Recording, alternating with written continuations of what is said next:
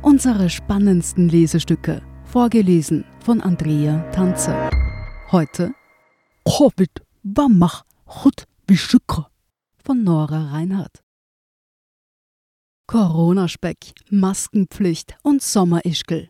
Mehr als tausend solcher neuen Wörter wurden dank der Pandemie in unserem Sprachschatz aufgenommen. Neu sind aber auch Tschaftim, Nieb, Rasch, Ich, Covid, Wamach, Chut und Corona, Tschaftim. Denn auch auf Klingonisch gibt es jetzt Wörter für Impfung, Covid-19 und Coronavirus. Wer unsere Stirnpartie auffälligen Universumskollegen warnen oder abschrecken möchte, je nachdem, kann sagen Covid wa mach vishikro. Wörtlich übersetzt, ich ertrage Covid-19. Die Chancen, dass man damit verstanden wird, sind extraterrestrisch sowie auf unserem Planeten gar nicht so schlecht. Weltweit haben Tausende Grundkenntnisse. Es gibt um die 30 Menschen, die Klingonisch fließend beherrschen. Der Erfinder Mark Okrand gehört übrigens nicht dazu.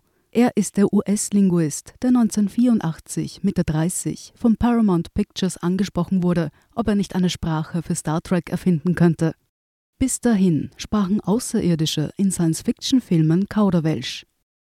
Die ersten Klingonisch-Brocken dachte sich noch der Scotty-Darsteller aus. Dann wollten die Macher eine konsistente Sprache, die Orkrand am Reißbrett entwickelte. Fans lernten die Sprache aus Spaß. 1985 publizierte der Erfinder Orkrand das erste Wörterbuch mit nur, aber immerhin 1800 Wörtern. Seit 1999 ist Klingonisch eine offiziell anerkannte Sprache. Inzwischen gibt es über 4000 Wörter. Nur, wie kamen die Corona-Begriffe dazu? Und wie wächst eine außerirdische Fantasiesprache? Einer, der sich auf unserer Erdhalbkugel der Sache angenommen hat und dem die Corona-Vokabeln zu verdanken sind, ist Lieven Littal. Er ist einer der besten Klingonischsprecher der Welt, eigentlich Architekt im Saarland, aber eben auch Gründer des Deutschen Klingonisch-Instituts, Autor von Klingonisch für Einsteiger und derjenige, der für Star Trek Discovery die Untertitel übersetzte. An sich ist Klingonisch einfach zu lernen, sagt Litter, denn das Klingonische komme ohne Zeitformen aus. Das erleichtert das Lernen natürlich enorm, wenn man ein Verb nicht in sechs verschiedenen Formen pauken muss. Zeitmarker wie gestern oder morgen gibt es aber. Litter gibt jeden November einen mehrtägigen Anfängerkurs auf YouTube. An dem nehmen vom Obstverkäufer bis zum Professor alle möglichen Leute teil, die zuweilen extra aus Kanada oder den USA einreisen. Nicht alle sind Trekkies. Manche sind einfach an Kunstsprachen interessiert. Und wer sich an die Serie The Big Bang Theory erinnert, in der die beiden Physiker Leonard und Sheldon in einer Folge vor ihren Freundinnen Penny und Amy auf Klingonisch, ihrer Geheimsprache, miteinander sprechen und deswegen annimmt, der Kurs ziehe vor allem männliche Wissenschaftler an, der täuscht. Litta sagt, ich habe mal nachgezählt, es kommen genauso viele Frauen wie Männer, oft sogar zusammen, es nehmen viele Paare teil. Ernst Buchberger, der am Institut für Artificial Intelligence and Decision Support an der Uni Wien forscht, lernt seit den 1990er Jahren Klingonisch und nahm auch schon am Kurs teil. Ihm gefielen soziale Events wie das gemeinsame Singen klingonischer Lieder am Abend oder eine kleine Exkursion. Er habe sich sehr wohl gefühlt, die Atmosphäre sei recht locker und amikal gewesen. Auch Erfinder Okrand kam öfter als Ehrengast. Am Ende des Kurses gibt es immer eine Wunschliste für fehlende Wörter. Die schickt Litter an Okrand, der an neuen Begriffen tüftelt. Die beiden entwickeln die Sprache gemeinsam weiter. So kommen rund 50 bis 80 neue Vokabeln pro Jahr hinzu, manchmal sogar mehr. Mit Okrand habe sich eine schöne Freundschaft entwickelt. Wir telefonieren häufig, sagt Lita. Eine transatlantische Beziehung, in der die Sprache quasi transplanetarisch weiterentwickelt wird. Offiziell aber, und darauf legt Okrand Wert, denkt sich nicht er die Wörter aus, sondern fragt einen befreundeten Klingonen. Okrand gibt sie nur an den Menschen weiter. Auffällig sind das Augenmaß und die Kreativität, mit der er die neuen Wörter ersinnt. Für die Impfung hat Okrand nicht einfach ein Kunstwort aus willkürlichen Lauten erfunden oder eines, das den bloßen Vorgang beschreibt. Er ist die komplexe Angelegenheit viel feiner angegangen. Der Begriff für Impfstoff lautet Chaftim Njeb Rasch Ish, wörtlich Saat des unechten Virus. Dieser wird in den Körper eingepflanzt. So wird der Vorgang des Impfens medizinisch akkurat und gleichzeitig ziemlich poetisch umschrieben.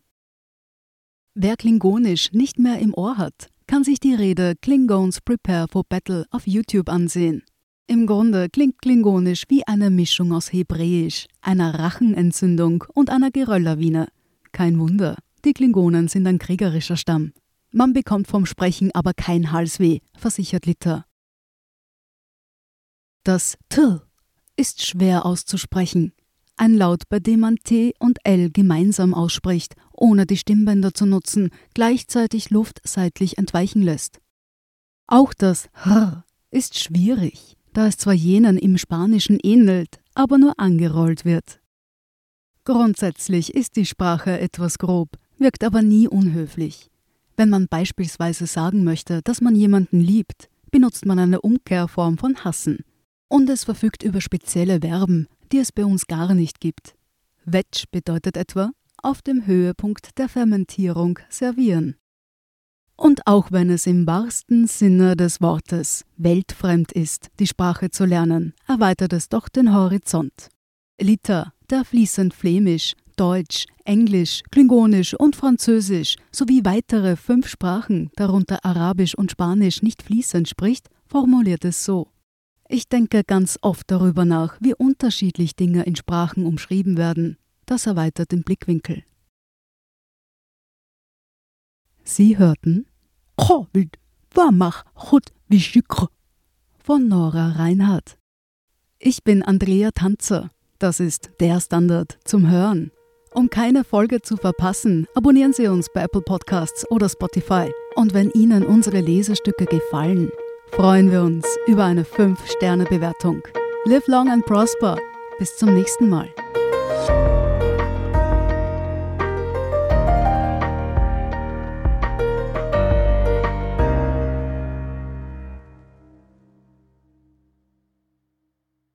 Guten Tag, mein Name ist Oskar Bronner. Was man täglich macht, macht man irgendwann automatisch. Es wird zu einer Haltung. Sie können zum Beispiel üben, zu stehen. Zu Ihrer Meinung, zu sich selbst, für eine Sache. Wir machen das seit 1988 und es funktioniert. Der Standard, der Haltung gewidmet.